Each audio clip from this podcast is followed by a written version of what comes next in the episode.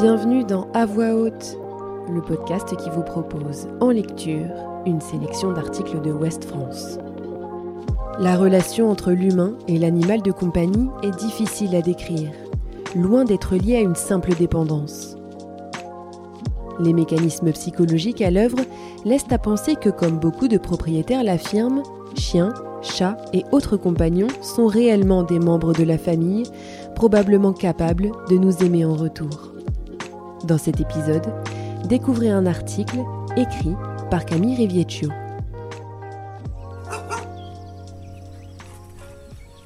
Plus qu'un compagnon de vie, l'animal de compagnie est souvent considéré comme un membre de la famille, d'autant plus quand il en fait partie depuis longtemps.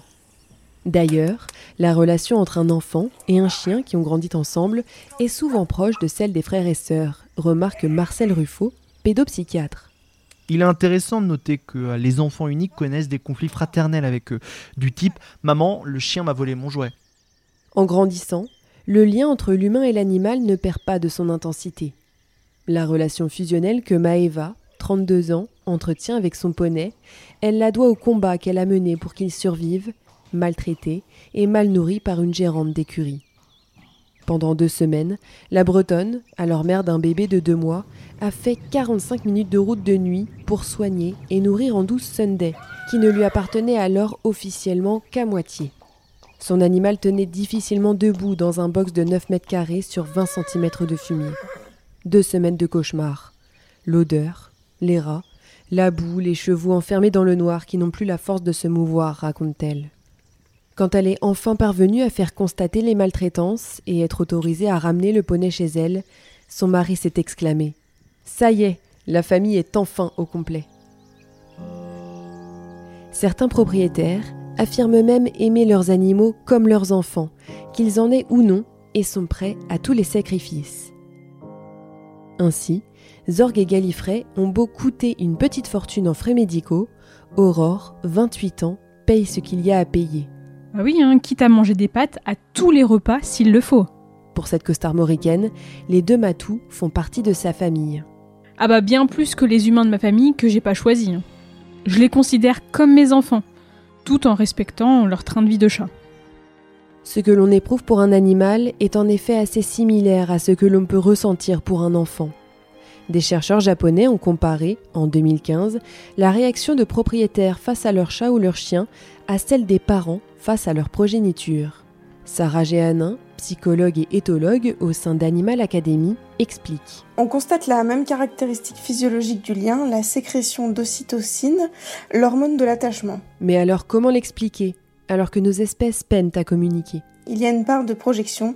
L'animal est le seul individu qui, a priori, ne nous juge pas, ne nous fait pas de reproches, ne nous ment pas. Il ne dégage que du positif. En outre, la présence d'un animal fait baisser le taux de cortisol, l'hormone de stress, de façon bien plus importante qu'approche. Les deux professionnels mettent cependant en garde contre les dérives d'un attachement trop fort. Certains propriétaires font de l'anthropomorphisme et ne respectent pas les besoins de l'animal. J'ai eu en consultation une femme végétarienne qui nourrissait son dog allemand de tofu et il a fini hospitalisé dans un état grave. D'autres finissent parfois par développer une haine de l'humain dans certains mouvements de protection animale, on va par exemple faire preuve de compréhension lorsqu'un chien mord et chercher le traumatisme qui l'y a poussé. Mais condamner à l'inverse très facilement une personne qui en agresse une autre, sans réfléchir à ce qu'elle a vécu. L'attachement à l'animal se traduit de façon instinctive, notamment lorsque l'on s'adresse à nos compagnons. Pauline Delahaye, zoosémioticienne observe. On va adopter une voix plus aiguë, articuler davantage, comme on le ferait face à un nourrisson? C'est un réflexe archaïque visant à faciliter l'apprentissage du langage par les plus petits, qui perçoivent mieux les fréquences aiguës. Notre compagnon ressent-il les mêmes émotions à notre égard? L'étude japonaise le laisse à penser, les chats et chiens seuls observés jusqu'ici sécrètent la même hormone de l'attachement. Pour autant, Pauline Delahaye reste prudente. On ne peut jamais affirmer avec certitude qu'un autre être nous aime comme nous l'aimons, qu'il soit de la même espèce ou pas.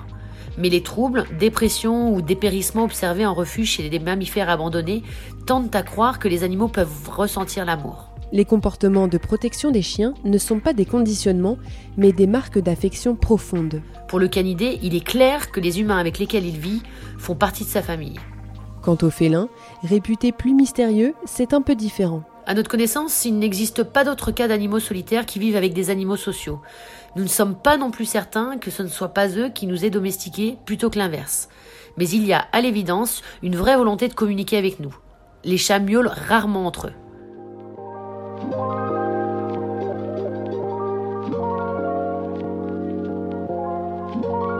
Si vous avez aimé ce podcast, retrouvez nos autres articles sur westfrance.fr.